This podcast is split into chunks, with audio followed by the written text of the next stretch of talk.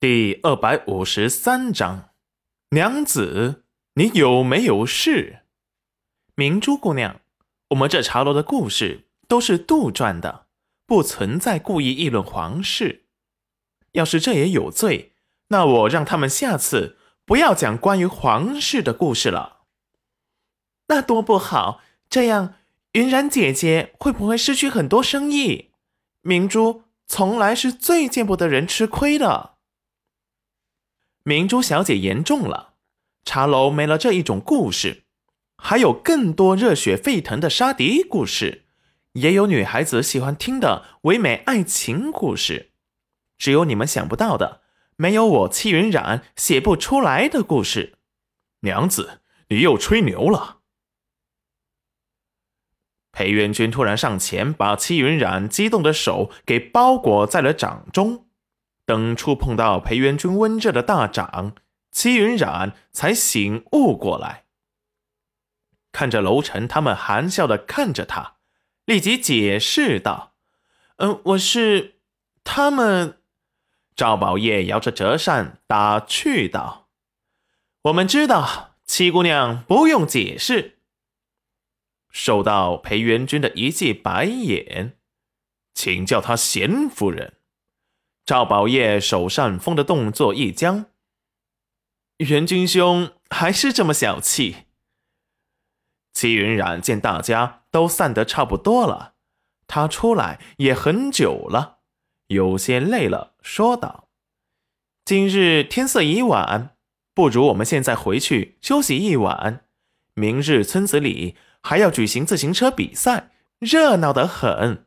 不如我们明日再来。”裴元君看着戚云染眉宇间的疲惫，立即心疼的说道：“公子逛了这么久，可能累了，不如先回去洗个澡，好好睡一觉，明日再来玩。”楼臣打量了戚云染一眼，表示同意。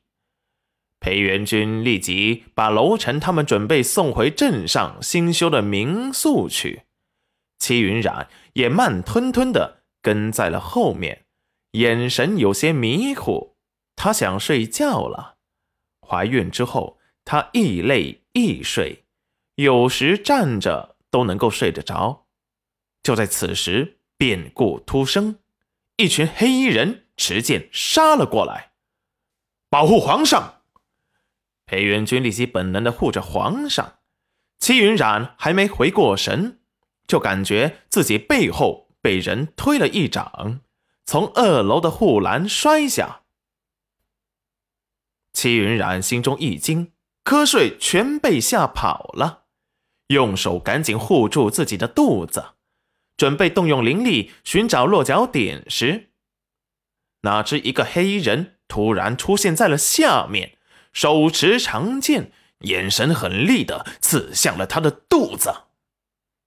齐云染惊恐的看着那长剑，眼看着那剑就要插进他的肚子，裴元君一脚把那黑衣人给踢开，双手颤抖、惊魂未定的接住了齐云染。娘子，你有没有事？声音都变得颤抖了，他心脏到现在还在狂跳，他差点没有接住他。石安立即上前，把准备偷袭裴元君的黑衣人一剑毙命。公子、夫人，你们没事吧？没事，保护好夫人。说完，把戚云染交给了石安，自己却杀红了眼。